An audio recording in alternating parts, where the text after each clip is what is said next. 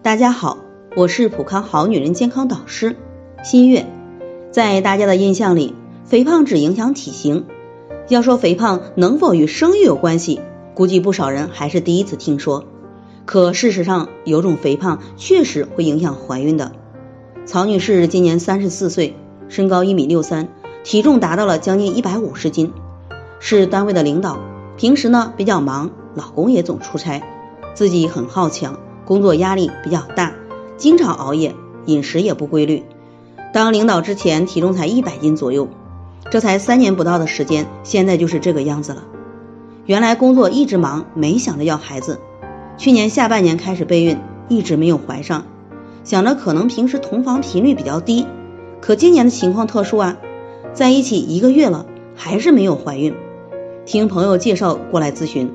其实这种情况与内分泌失调有很大的关系。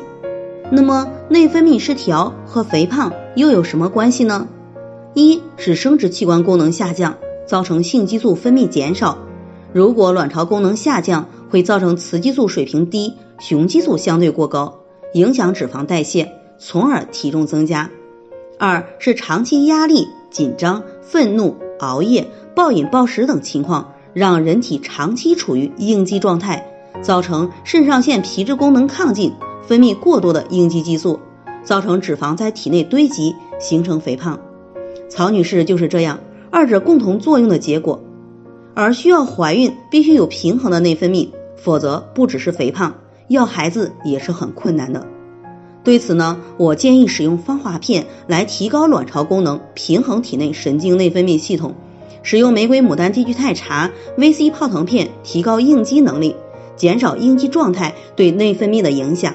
在这里，我也给大家提个醒：您关注我们的微信公众号“普康好女人”，普黄浦江的普，康健康的康，普康好女人。添加关注后，点击健康自测，那么您就可以对自己的身体有一个综合的评判了。